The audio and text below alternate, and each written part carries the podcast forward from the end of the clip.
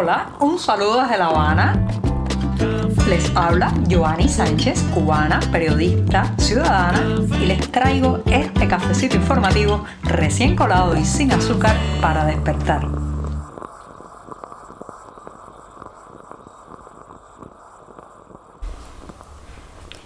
Cuando me despedí de ustedes el pasado viernes pensé que nos quedaban por delante días de celebración, sobre todo el domingo, Día de las Madres, pero lamentablemente ha sido un fin de semana asiago, lamentable y triste en esta isla.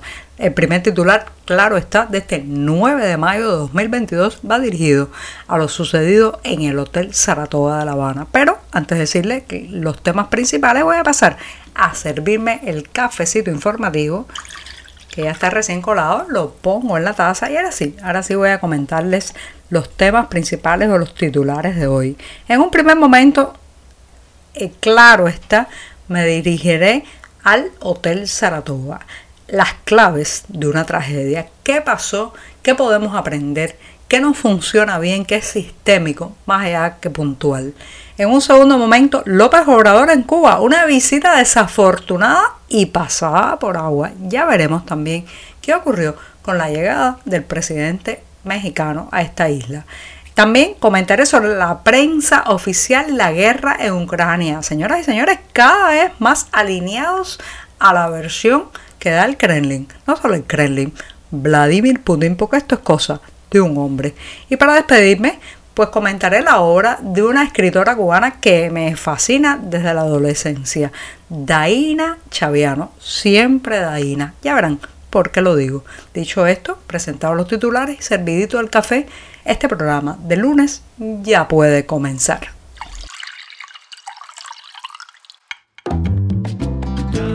Si eres de los que te gusta estar bien informado, síguenos en 14ymedio.com. También estamos en Facebook, Twitter, Instagram y en tu WhatsApp con este cafecito informativo.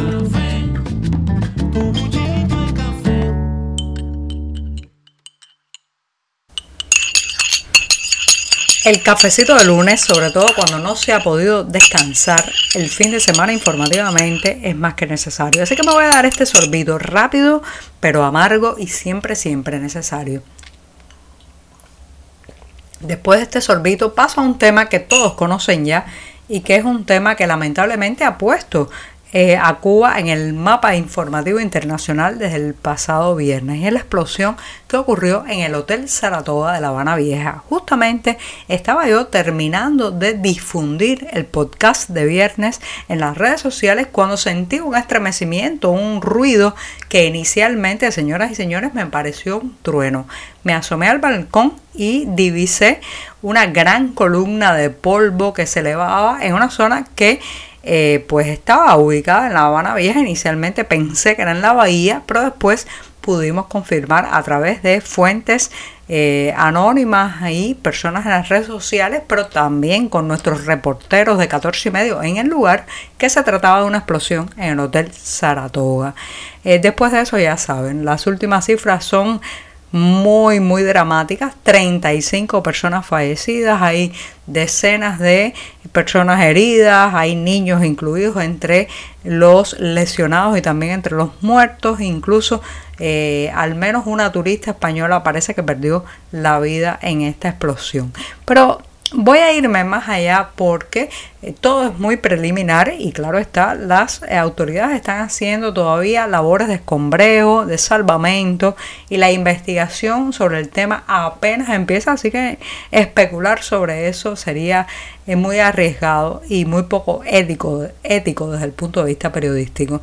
Pero sí tengo que decir que es un milagro señoras y señores, que en este país y en esta ciudad no ocurran eh, situaciones de este tipo cada semana. Es un milagro porque la improvisación, la violación de los protocolos, el voluntarismo de hacer más con menos eh, nos pone en riesgo a todos.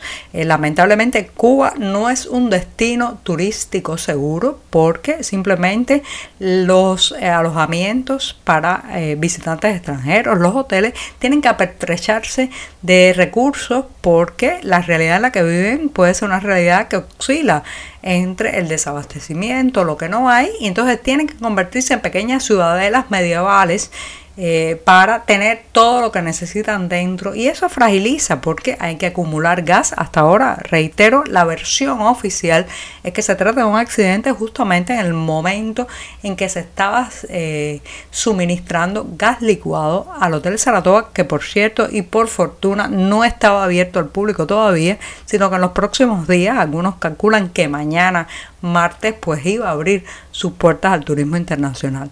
Pero lo cierto es que no se puede crear, señoras y señores, una burbuja de lujo y prosperidad en una realidad está absolutamente marcada por el desastre. Entonces, estos hoteles al estilo del Saratoga, estoy pensando también en el Hotel Manzana Kempinski y en otros más, están insertados en un contorno donde nada funciona. Y para lograr darle cierta, eh, digamos, ficción de prosperidad, glamour y lujo a sus huéspedes, tienen que eh, pues tomar ciertas medidas que es justamente esto, almacenar más de lo que cualquier eh, hotel en otras partes del mundo almacenaría y ahí es donde está el peligro. ¿Por qué tenía que almacenar gas un hotel que estaba conectado eh, o insertado en una realidad eh, municipal o zonal donde mucha gente tiene gas de la calle? Bueno, esa es una pregunta que dejamos abierta, pero me temo que esto es una interrogante que eh, se resuelve o al menos se responde con que este país no está preparado para un turismo de esa naturaleza. Es un milagro que no ocurran hechos de este tipo más a menudo. Caminamos por las calles y vemos los cables abiertos, vemos eh, zonas que deberían estar custodiadas absolutamente a merced o a expensas de los transeúntes, eh, la improvisación, la violación de protocolos, el no hay, pero lo vamos a hacer de todas maneras, señores y señoras, eso nos está matando. Así que Habrá que esperar la investigación, periodísticamente me queda la responsabilidad y la ética de esperar, pero debo decirle, el problema es sistémico. El problema es que Cuba no puede proveer un eh, turismo seguro, porque aquí seguro, seguro, como dicen mis amigos, se fue también del país, tomó una lancha y se largó. Estamos contigo de lunes a viernes a media mañana, cuando el café se disfruta mejor. Comparte conmigo, con tus amigos e infórmate con este cafecito informativo. Como ya había aventurado en el último programa del pasado viernes, eh, Andrés Manuel López Obrador finalmente hizo su visita a Cuba, a pesar de las circunstancias lamentables que comentaba en el primer tema de este programa, de la explosión ocurrida en el Hotel Saratoga, la presión desde la ciudadanía que se decretara duelo nacional, lo cual hubiera significado la cancelación de esta visita, una visita de un mandatario, el primero de este nivel que llega a la isla después, como saben, de las protestas o la represión a las protestas del pasado 11 de julio. Bueno, finalmente hizo su visita, que yo diría que estuvo bajo, bajo la lluvia de la tragedia estuvo bastante pasada por agua, no se pudo concretar esa foto eh, triunfalista diplomáticamente de solidaridad que hubieran querido las autoridades cubanas debido al incidente del pasado viernes, pero también fue una visita eh, que marcó eh, una, una, idea de que ante la, los acuerdos políticos, los acuerdos económicos que pueden satisfacer el bolsillo de las autoridades cubanas, bueno, ante eso el duelo puede esperar. Es muy lamentable porque en fin de cuentas esa es la cara más sucia de la alta política y es la que prioriza la alfombra roja, los recibimientos, las cancillerías antes que el dolor de la gente. De todas maneras, López Obrador ha venido a Cuba, parece ser estar pagando una vieja deuda pasada y eh, bueno pues varias de las propuestas que se habían anunciado para su viaje no se han concretado y ahora espera las autoridades o espera el régimen cubano ver cuán generoso puede ser con su bolsillo. Hay algunos anuncios que tienen que ver con intercambios de médicos, salud pública, vacunas, en fin.